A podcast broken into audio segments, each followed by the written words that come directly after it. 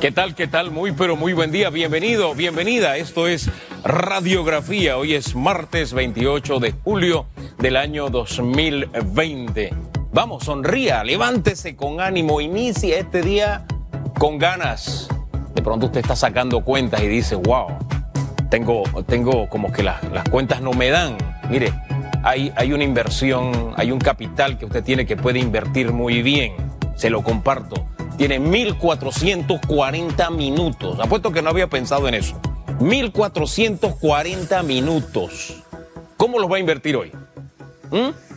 Yo lo reto a que lo invierta con fe. Oye, pero que se aferre así, como si estuviera subiendo una palma, así bien aferrado al optimismo, a la fe. ¿Por qué? Porque a, a, mí me llama la atención cómo cuando se hacen los análisis desde fuera nos miran y dicen, no, hombre, la economía de los panameños en dos años va a estar recuperada. ¡Wow! ¿Quién está haciendo esos cálculos? Se lo voy a contar allá en cuando venga el segmento de las noticias positivas. Pero de nada sirve que desde fuera tengan esa impresión y lleguen a esa conclusión si usted y yo no invertimos el capital que tenemos de manera correcta. Y créame, el tiempo cuando dicen que vale oro, vale oro. Así que ese tiempo que vale oro que usted tiene el día de hoy, ¿cómo lo va a invertir? Así que una buena inversión, le insisto, es sonreír. El hecho de sonreír, créame, le cambia el ánimo. Uno puede decidir, y esta es una decisión, eso de estar alegre eh, eh, es una decisión. Y no depende de la circunstancia. Créame, si usted tiene cara de limón esta mañana, si está amargado, si todo lo ve oscuro, así va a ser su día.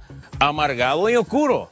Pero si usted sonríe, ya comienza, mire, uno, eh, aquí se, se, cuando usted sonríe así con franqueza, una sonrisa de verdad, aquí la frente, este, este, este, el morro, como dicen allá en el interior, el morro, guau, se le despeja. ¿ah? Y qué rico, usted siente enseguida como el estrés le baja. Haga la prueba en este momento y se dará cuenta que es así. Así que ahí está, haga una buena inversión este día, esos 1440 minutos, de manera correcta. Es la invitación que le hago y verá que su día va a ser totalmente diferente. Son las 7:33 minutos. Vamos a la consulta que tenemos en redes. Debido a la crisis humanitaria que afronta el país, ¿deben los diputados y magistrados donar parte de su salario para los más necesitados? Debido a la crisis humanitaria que afronta el país, ¿deben los diputados y magistrados donar parte de su salario para los más necesitados? Use el hashtag radiografía. Ya hay una iniciativa en la asamblea de este proyecto de ley que envió el Ejecutivo eh, de reducir los salarios, de ellos sumarse. Algunos ya están donando su salario, eso hay que decirlo. Pero los magistrados, ¿usted que se sumen? Está bien, deberían hacerlo. Pero este, se puede incluir en la ley, no sé, ya veremos. Pero al fin y al cabo es algo, en el, es algo que todos debemos hacer. Usted tiene algo que bien puede dar a otro. Si no es dinero, ánimo, la sonrisa, eso usted lo comparte y créame, de eso sí nos tenemos que contagiar todos. Y el que tiene, como tienen estos caballeros y es de nuestro dinero, hombre, a repartirlo más equitativamente. Son las 7:34 minutos, vamos a las noticias. Los titulares.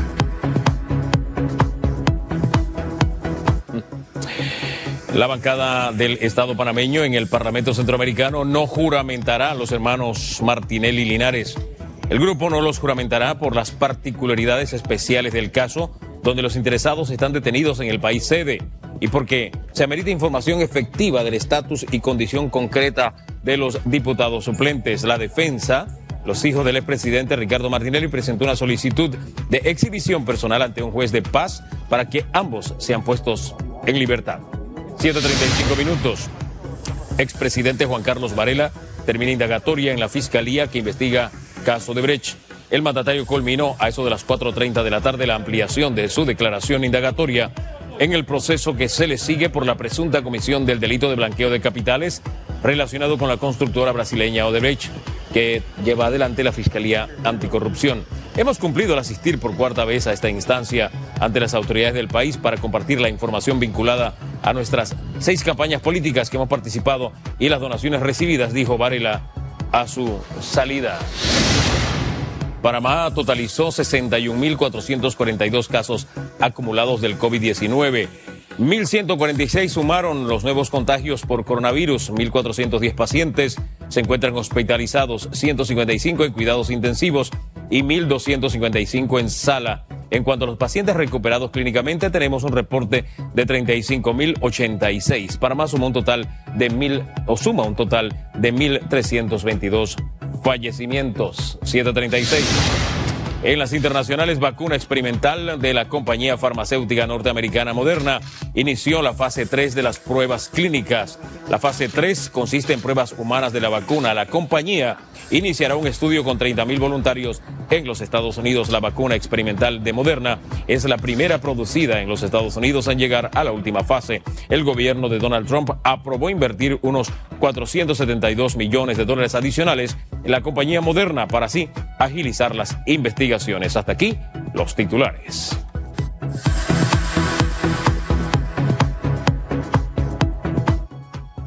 Son las 7:37 minutos. Rápidamente la pregunta se la reiteramos. Ahí está, debido a la crisis humanitaria que afronta el país. ¿Deben los diputados y magistrados donar parte de su salario para los más necesitados? Use el hashtag radiografía. El café de verdad que es una cosa bárbara. Un sorbito y uno le recorre el cuerpo, ¿ah? Y este está, yo no sé qué le puso. Catherine Benítez fue la que me lo trajo, ¿no? Yo no sé qué le puso, pero tiene algo especial. Lo poquito que tenía de dormido despertó en el cuerpo. Son las 7:37 minutos. El ministro de Desarrollo Agropecuario, Augusto Valderrama, está con nosotros. Señor ministro, buen día. Buenos días, Hugo. Felicidades para todos los televidentes de este gran programa. Un abrazo y Dios le dé bendiciones a todos. Y a cuidarse del coronavirus, por favor. Total. Oiga, ministro, mire, hablaba que estaba con un sorbito de café se han tomado medidas respecto al tema café para proteger la producción nacional. Comencemos con ese, con ese tema, por favor. Bueno, sí hubo desde la campaña del presidente Cortizo, donde el tema agropecuario jugó un papel fundamental dentro, primera vez en la historia, de una campaña política de este país y donde se dio el debate de tierras altas y donde el presidente Cortizo eh, obtuvo un compromiso con los productores y el pueblo de Panamá de defender la producción nacional y de apoyar el sector agropecuario. Eh, prácticamente la mayoría de todos estos compromisos se han cumplido y hemos dado prioridad, como él lo señaló, a la producción nacional. En el caso especial de café, se tomó un acuerdo, un decreto de gabinete que sube el arancel del café eh, instantáneo a 89%, estaba en 10 y que venía haciendo un daño tremendo a los productores de café nacional que habían disminuido sus plantaciones y también se aumentó el café eh, en grano tostado que también estaba siendo importado y estas medidas son con el propósito de incentivar la producción nacional, como siempre lo hemos manifestado, el sector agropecuario es un sector generador de empleo, de riqueza.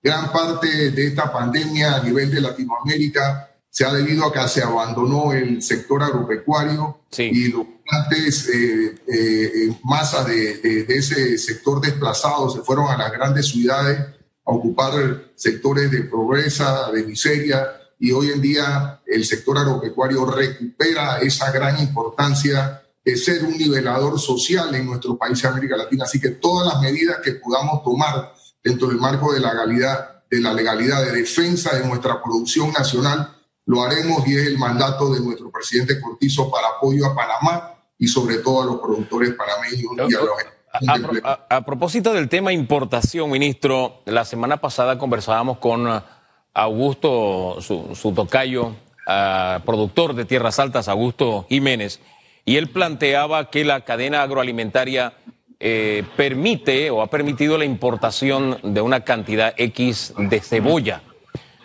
pero que extrañamente los importadores no están importando y que esto trae por consecuencia desabastecimiento y aumento en, en, los precios. ¿Qué es lo que está pasando, señor ministro, o cuál es la visual que usted tiene sobre este tema, el tema seguro? El, el, asunto es que eh, efectivamente eh, terminó eh, el periodo de cosecha, de la gran cosecha nacional de cebolla, y debido a las políticas de apertura y de exceso que se hicieron en las importaciones de cebolla y de aprobar a países que no tenían las condiciones y que competían deslealmente con Panamá. En los últimos 10 años se perdieron más de 800 hectáreas de producción de cebolla, éramos prácticamente autosuficientes y más de 300 productores quedaron fuera del mercado. Eso llevó de 1.200 hectáreas que teníamos a 400 y desde el año pasado hemos establecido una política de defensa de la producción nacional, aumentando la productividad y la eficiencia en este mercado y eh, se ha ido incrementando la producción de cebolla, pero hasta la fecha no somos autosuficientes. Al terminarse la cosecha nacional, queda un déficit de aproximadamente 20 mil a 25 mil quintales que tenemos que importar. Eh, la comisión, la cadena agroalimentaria se reunió aprobó la importación de 25 mil quintales para el mes de julio, pero yo no creo que haya sido que los productores, los importadores no quieran importar, sino que dado la situación de los mercados y, lo demás, se hizo un poco más demorado los trámites regulares y ya se está normalizando eh, la llegada de los contenedores de cebolla importado, que son 25 mil por mes, a fin de que no se den excesos en las importaciones y no dañen el precio de la producción nacional y también no se suba el precio a los consumidores y no se especule con este producto. Ya se está normalizando y en la última cadena, dado la situación internacional, se aprobaron dos meses seguidos, que fue eh, agosto y septiembre, 50 mil quintales, 25 por mes, para que los importadores puedan gestionar más rápidamente los permisos de importación. Así que yo pienso que a mediados de este mes debe normalizarse ya el flujo de la cebolla importada y compensar el faltante que se ha originado. ¿Se descarta entonces desabastecimiento y aumento de precio, ministro? Hay, ahora mismo, como hubo una pequeña demora entre el permiso y la importación, sí siento que ha habido un pequeño desabastecimiento y alguna especulación, pero hemos coordinado con Acodeco y ya ayer comencé a ver los precios y, y ya tienden a normalizarse porque nos dieron que entregaron más, entraron más de 8 o 9 contenedores en la semana y esta semana que viene siguen entrando y al aprobar dos meses eh, enteros para facilitar el trámite de los importadores, yo pienso que va a, normalizarse en pocos días la situación de la cebolla. Eso esperamos y le estamos dando seguimiento diario al precio y a los eh, contenedores que van entrando a Panamá. Eh, por otra parte, señor ministro, se da el tema de el mercado está siendo bastante flexible, por utilizar un término diplomático. Hay mucha especulación. El precio de la eh, lechuga, por poner un ejemplo, se le está pagando al productor 35, 40 centavos, pero se está comprando en Panamá a 2.50.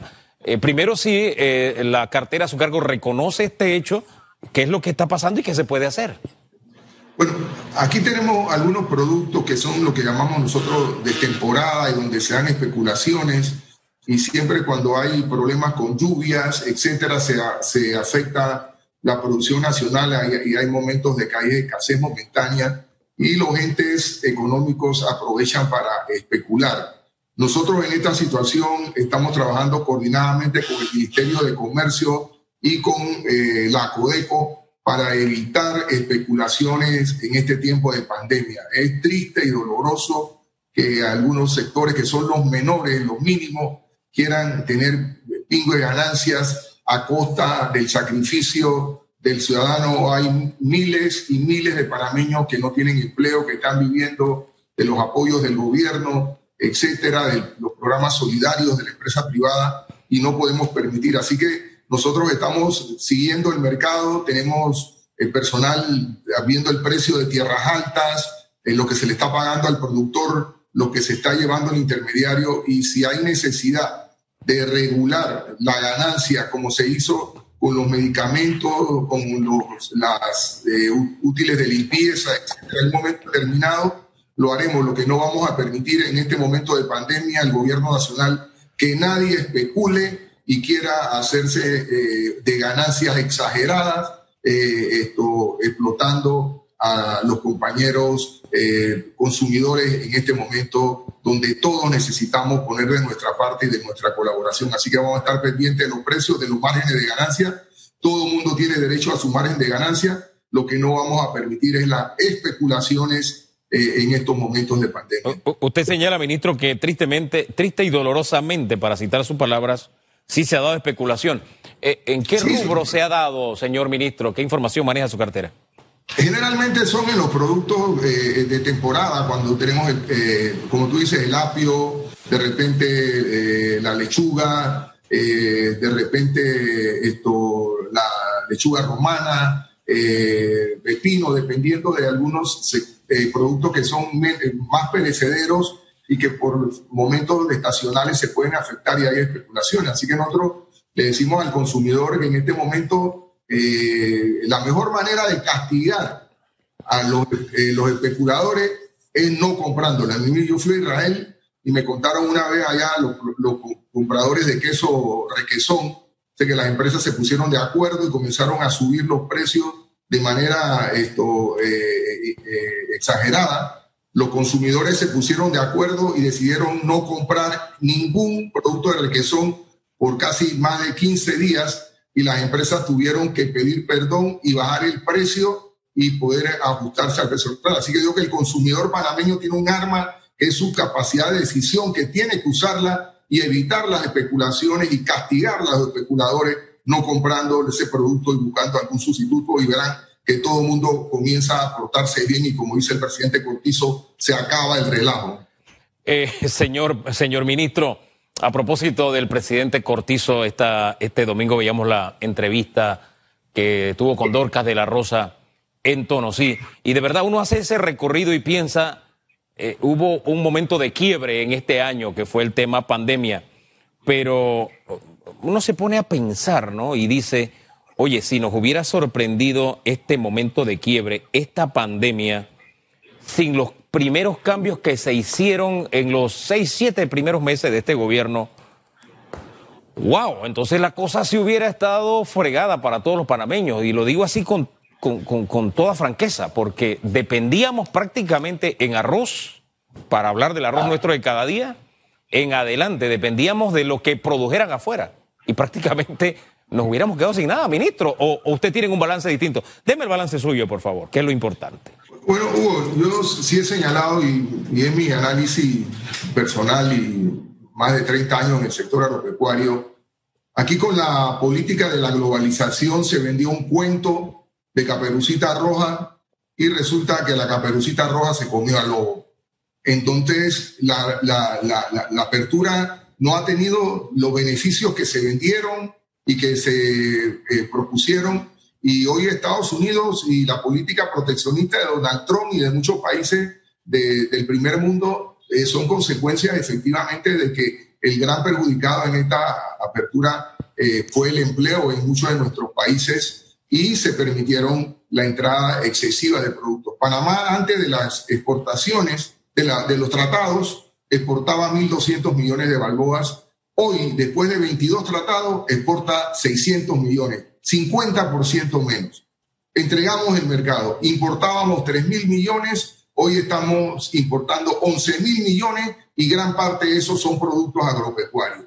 ¿Cómo es posible que éramos autosuficientes en arroz y dejamos de serlo y traer arroz de Guyana y de otros países para volver ricos a unos pocos al lado del grupo cero del presidente de turno y eh, eh, pagar eh, la ansia y la, la, esperanza de miles de productores que quebraron en el sector agropecuario por esas importaciones. Igualmente se hizo con la cebolla, se bajaron los aranceles, se abrieron las importaciones, igualmente con la leche, es triste y doloroso, se bajaron más allá de lo permitido por el tratado con Estados Unidos, la leche evaporada, el, el, el, el, queso, eh, mozzarella, eh, toda una serie de productos y se permitieron la importación de sustitutos que no son leche, no son productos para competir de manera desleal con el productor. Y al final quebraron a los productores.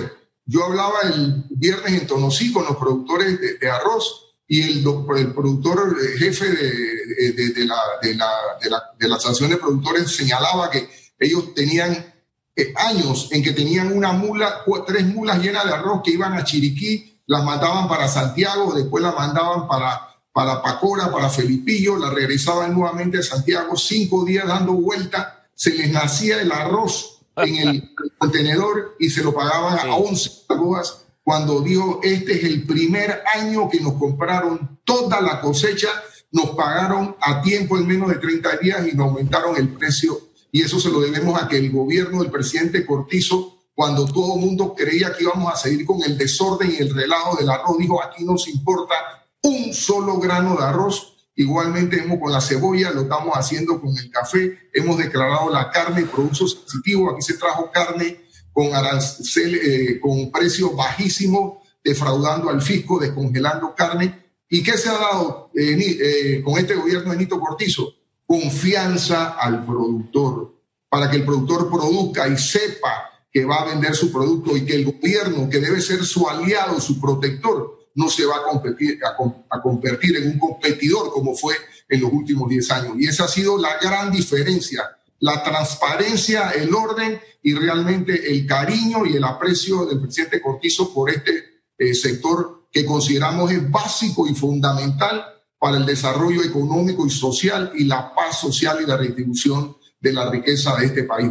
No, no, y, llama la atención, ¿no? Que la primera entrevista que después de mucho tiempo concede el presidente es precisamente en un área productiva, un área de mucho trabajo, un área de campo. Eso, eso me llamó la atención. ¿Esto qué implica a futuro? Ah, veía cifras eh, y análisis internacionales diciendo que Panamá está entre las economías que puede en el 2022 estarse ya recuperando. Eh, y es un privilegio, pero en, en, todo el esquema económico del país, ¿qué papel jugará el sector primario, el sector agropecuario, eh, en esta posibilidad de recuperar la economía en este corto espacio de tiempo?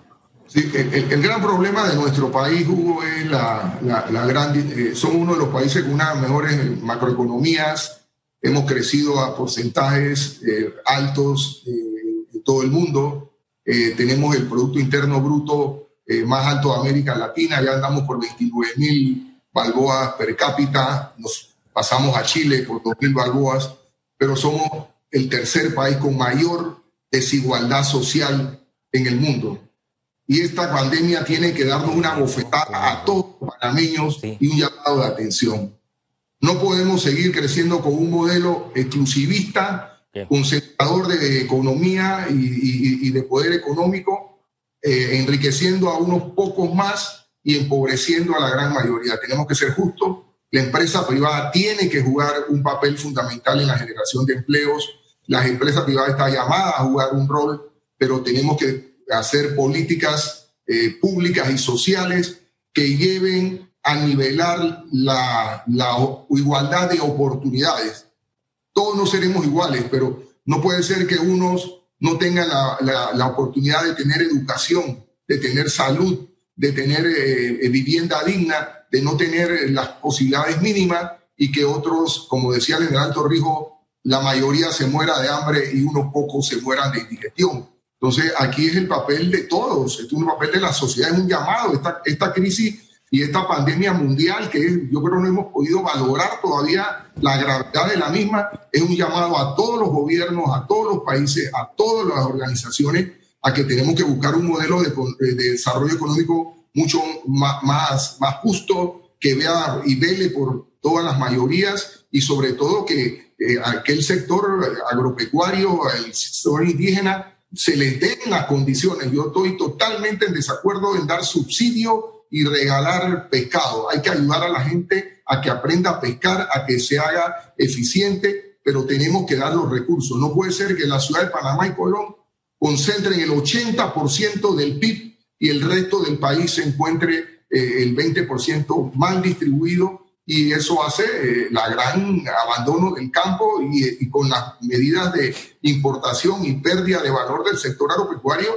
muchos vendieron su terreno y se vinieron con el sueño eh, panameño de buscar mejores oportunidades acá en la ciudad. Eso hay que revertirlo y hay que hacer mucho más justo este modelo y sobre todo apoyar la inversión, apoyar la capacidad creativa de nuestros productores, de nuestro empresariado, de nuestros jóvenes y que Panamá realmente encuentre un modelo que, además de, generar riqueza, la distribuya de manera Ese es el reto que tenemos como país y parece mentira, ¿no? El tema de la, del productor, hay quienes lo miraban, tenemos que ser francos, miraban al campesino por encima del hombro.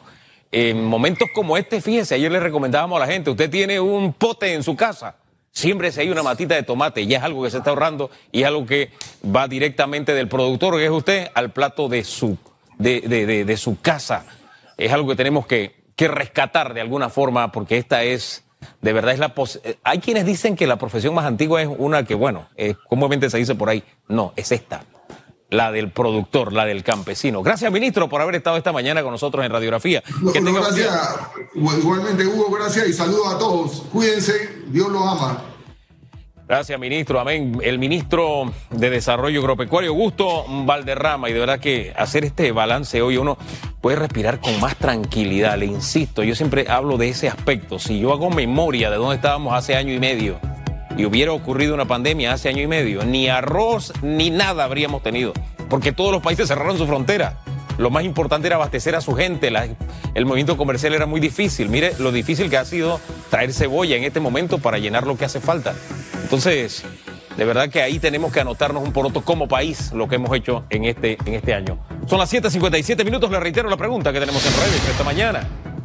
Debido a la crisis humanitaria que afronta el país, deben los diputados y magistrados donar parte de su salario para los más necesitados. Use el hashtag radiografía. Pausa, analizamos el caso de los hermanos Martinelli Linares. Hay decisiones tomadas por la bancada panameña. Ponemos en perspectiva el futuro de estos jóvenes luego de la pausa cuando también regresa Flor con las losas.